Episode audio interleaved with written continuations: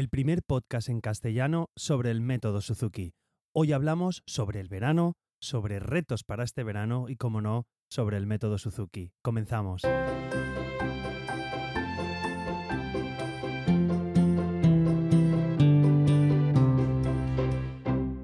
Hola a todos y bienvenidos. Soy Carmelo Sena, profesor de guitarra Suzuki y como sabéis, a través de este podcast me gusta compartir mi experiencia en el día a día como profesor y todo lo que sé y lo mucho que voy aprendiendo sobre esta fascinante filosofía de vida que es el método Suzuki. Ahora ya estamos de lleno en el verano, ya hemos pasado, hemos finalizado el curso, al menos yo he terminado el curso, lo tengo todo más o menos organizado y vamos preparándonos de cara al verano.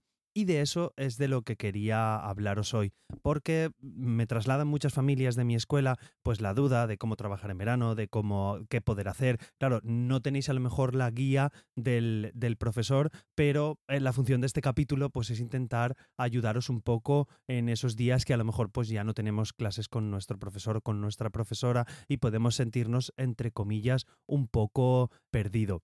Mi recomendación siempre es la de utilizar el repaso, ¿vale? Afianzar las canciones que tenemos. Es súper interesante que os hagáis pues una especie, aunque bueno, durante todo el año también es interesante que lo tengáis, pero sobre todo ahora en verano que también cambian nuestras rutinas, es importante y e interesante que metáis en ese cambio de rutina el instrumento, porque así será mucho más fácil hacer el trabajo diario pues con los peques o con vosotros mismos. Además, es época, pues a lo mejor de visitar familiares, de hacer cosas especiales y va muy, muy bien que os llevéis el instrumento y que los peques y no tan peques puedan hacer conciertos a, sus familias. Eh, de hecho, eh, hay algunas de, las familias que, vienen a mi escuela, pues que me lo han comunicado, que este fin de semana, pues junto el papá y los peques van a hacer un concierto a familiares, van a tocar algunas canciones chulas y eso es súper interesante. Entonces, un primer punto sería este, intentad, eh, ahora que vamos a cambiar la rutina, pues enseguida meter la rutina del instrumento cambiada, pues si de normal a lo mejor trabajabais o estudiabais por las tardes, porque era cuando teníais libre, a lo mejor ahora tenemos libre a mediodía o por la mañana o depende, cada uno tenéis vuestra, vuestra situación particular, pues lo mejor es que metáis ahí el, instrumento. Mi consejo es el repaso, es el afianzamiento, lo que, lo que os he comentado. Estudiar nuevas canciones eh, del repertorio Suzuki que estáis dando, al no ser que vuestro profe o, o vuestra profe os haya dado unas pautas bastante cuidadosas, por así decir, no os aconsejo avanzar canciones. ¿Por qué? Pues porque es posible que eh, cojamos algún vicio, tocamos alguna cosa de manera diferente y luego nos sea mucho más difícil eh, poder poder cambiarlo o hacer eso de manera correcta. Os emplazo a un capítulo, no recuerdo ahora el número del capítulo, pero bueno, ya que estamos aquí y, y tenemos tiempo, me pongo a buscarlo. Y os emplazo a un capítulo que hice que es el número 48, mm, mm, el capítulo 48, el cerebro, la práctica y los errores. Bueno, en este, en este capítulo os hablo sobre por qué eh, no es interesante repetir e incidir en un error, ¿vale? Bueno, no me enrollo, si, os apetece, ahora en verano que tenéis más tiempo podéis escuchar este, el, el capítulo 48. Os lo dejaré de todas maneras en las notas del programa.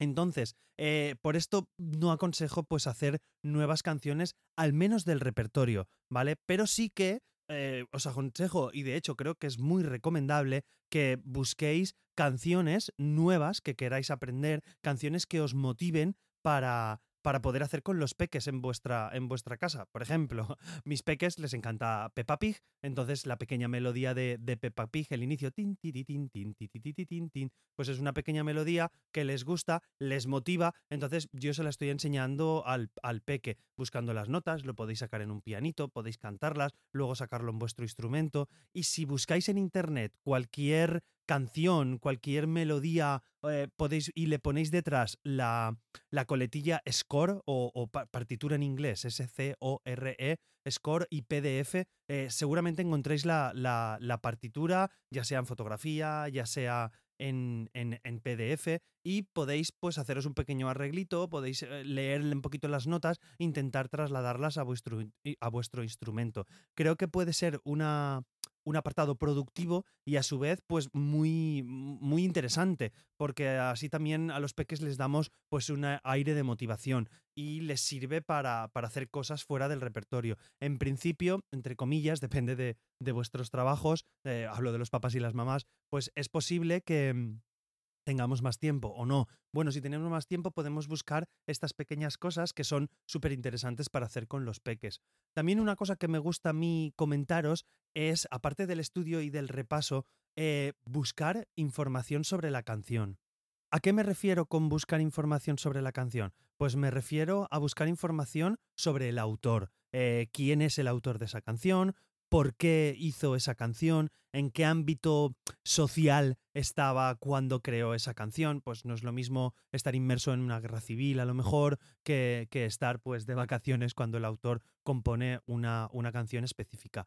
Eh, actualmente tenemos el beneficio de Internet, y ya os digo, para mí Internet es súper, súper poderoso, entonces podemos buscar un montón de información sobre, sobre los autores de las canciones que estamos trabajando, e incluso sobre la propia canción. Entonces os invito a hacer ese pequeño trabajo de investigación, ahora que a lo mejor ya os digo, a lo mejor, no, no, lo sé, depende de vuestra situación, a lo mejor tenéis un poquito más de tiempo, pues, oye, estoy haciendo una obra sobre Fernando Sor, en el caso mío de guitarrista, pues, o, de Paganini, o de, o de algún violinista, o de, o, de, o de Mozart, o de Bach. Estoy buscando alguna, bueno, Mozart y Bach son muy típicos, pero, pero estoy buscando algún autor específico que no conozco tanto, pues buscamos información sobre ese autor, la podemos apuntar en nuestra libretita, si me vais siguiendo y más o menos vais, vais siguiendo el criterio de, de Suzuki, pues podéis tener una libretita, podéis apuntarlo ahí, podéis haceros un Word con la información del, del autor y es interesantísimo leerlo y comprender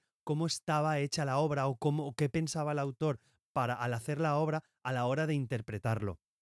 Quizá aquí me estoy metiendo en, niños más mayores, evidentemente, pues un chiquillo de 6, 7 años que está interpretando volumen 1, volumen 2, no puede llegar a esos niveles de interpretación, pero cuando somos más mayores, cuando tenemos 13, 14, 15 años, que ya estamos en volúmenes más avanzados, volumen 4, 5, 6, 7, eh, pues sí que es interesante darle ese plus de interpretación, porque quizá cuando conocemos la historia de una canción, conocemos que esa canción pues la compuso el autor, no lo sé, me lo estoy inventando, y estaba eh, metido en una guerra, eh, estaba en su casa y quería explicar los sentimientos que tenía, pues es una manera más fiel de poder reproducir y de poder de poder interpretar esta canción, nos da muchas ayudas y eso es una parte interesante. Entonces, como veis, se va ampliando el abanico de cosas que podemos hacer este verano. Repasar una canción, cogeros esa canción, buscar el título de la canción en internet, buscar variaciones o covers, como se llaman ahora de, de esa canción, porque pueden haber covers muy interesantes.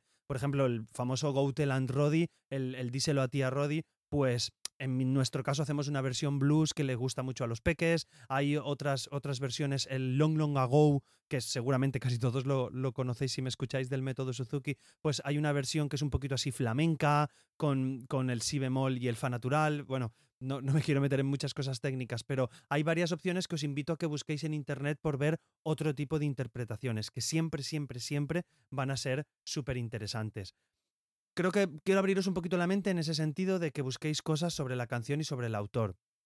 Y otras cosas que podéis hacer, que por ejemplo es lo que estoy haciendo yo en experiencia con mi peque, es plantearos ciertos retos. Por ejemplo, yo el verano pasado le, planteé a mi peque pues el, el, reto de tocar 60 días seguidos la guitarra. Y estuvimos pues 67 días seguidos tocando la guitarra. Nos llevamos la guitarra de vacaciones y todos, todos los días, aunque fuera solo un minuto, e intentábamos tocar, tocar el instrumento. Y la verdad fue súper motivador para el peque porque cuando lo completamos, pues en el pueblo mucha gente le animó, nos seguían en redes sociales y, se sentía un poquito entre vergüenza y, y orgulloso. Entonces este año le planteé el reto de 100 días, a ver si podíamos conseguir los 100 días de, de tocar todos los días el instrumento sin fallar ni un solo día, pasara lo que pasara. Eh, y de momento, bueno, ahí vamos. Hoy es creo que nuestro día 27, ya hemos hecho el reto, lo hemos cumplido y yo lo subo a redes sociales, lo subo a, a Instagram. Quiero dejar claro que, bueno, mi peque tiene 6 años, va para 7 años, nunca le subo la cara, ¿vale? Le subo las manos para que se vea y simplemente es, más por, por, por él más que por la gente que, que, me sigue. yo os invito a que hagáis vuestro propio reto y lo subáis a redes sociales y podamos tener comunicación entre todos. Entonces, si no queréis a lo mejor 100 días porque lo veis demasiado, podéis probar el reto de los 10 días, reto de los 30 días, 15 días, 60 días. ¿Vale? Creo que puede resultar muy interesante y además los propios peques eh, cuando van comenzando es de, oye, hoy no hemos hecho el reto, vamos a hacerlo. Y a mí me ha pasado, de hecho este año nos ha pasado que hemos llegado a las 10 de la noche, por lo que sea, nos hemos ido temprano de casa, hemos estado todo el día fuera de casa, hemos llegado a las 9 prácticamente ya cenados y no habíamos hecho el reto, pues nos hemos puesto y hemos tocado, aunque sea ese minutito que grabamos para, para Instagram de reto. Entonces, os invito a que, lo, a que lo probéis y que lo hagáis con vuestros peques o incluso vosotros mismos eh, sin problemas. Ya os digo, no hace falta ni sacarles las caras ni nada. Y, y os invito a que, a que pongáis pues el hashtag Reto Suzuki o, incluso el de este podcast, hashtag Mundo Suzuki, todo junto. Entonces yo lo buscaré y, si puedo pues lo comparto con vosotros o comentamos a ver vosotros cómo lo hacéis, cómo lo hacemos nosotros. Creo que es una buena retroalimentación la que nos da Internet. Como veis, soy un poco digital y me gustan todas estas cosas. De todas maneras, os lo digo ahora, aunque siempre os lo digo al final de, de los capítulos,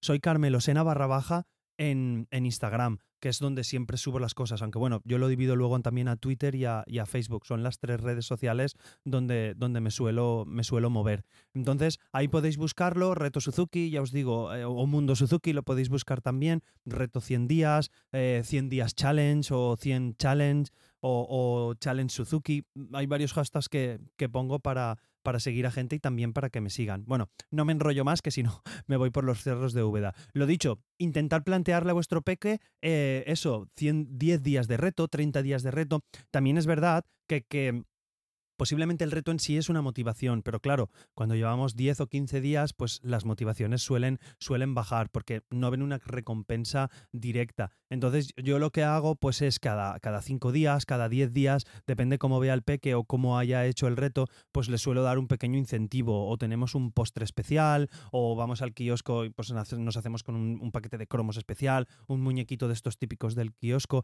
que lo sé, son, son recompensas materiales por así decirlo pero bueno, muchas veces es lo que hace continuar la motivación. Y luego sí que es verdad que a lo mejor han pasado 10 días y el chiquillo no pide nada, va haciendo el reto y, la, propia motivación de grabarse lo hace. De hecho, este año me ha sorprendido mucho porque mi peque eh, ha cogido el, solo, el, móvil, papá, pónmelo en cámara. Se pone en cámara, se va al cuarto, coge su guitarra y el solo se graba, se graba las canciones. Tenemos también una claqueta para, apuntar el día. Bueno, es un poquito adornarlo todo un poco chulo para que cojan esa dinámica de estudio. Y la verdad que es que aunque toque solo un minutito al día, eh, que no sucede todos los días. Hay días que solamente tocamos el minuto que grabamos y hay otros días pues que calentamos, practicamos, avanzamos un poquito más en nuestro repertorio Suzuki y luego grabamos el reto. Y de verdad que, el hecho de hacerlo todos los días hace que entremos en una dinámica muy muy chula. Os invito a hacerlo y además tengo un par de ideas ahí a final de verano que este tipo de retos me gustaría meterlos en una web, ya os iré contando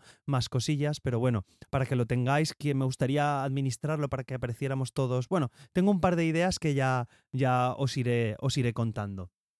Y antes de acabar, pues espero, este será el último, penúltimo capítulo antes del verano. Supongo que en verano, como el año pasado, pues soltaré alguna perlita por ahí y haremos algún capítulo suelto, pero vamos, no voy a seguir la continuidad que llevaba hasta ahora. De todas maneras, estoy haciendo gestiones y posiblemente tengamos un último capítulo súper, súper especial con una invitada especial que ya os contaré, nada, en breve, espero que la semana que viene tenerlo ya. Entonces, tenemos un pequeño capítulo entrevista para cerrar este año que creo que ha sido bastante bueno en respecto a continuidad con el podcast. Sé que algunas semanas se me ha saltado, pero bueno, los quehaceres diarios de, la escuela no me, no me lo han permitido. Lo dicho, esperaros ahí a estar a la espera, que creo que viene un último capítulo antes del verano muy, muy, muy interesante. Y nada más, no quiero despedirme sin antes animaros a que me escribáis valoraciones positivas en la plataforma donde me escuchéis y que si podéis os suscribáis porque así haréis más visible el podcast y más gente podrá conocerlo.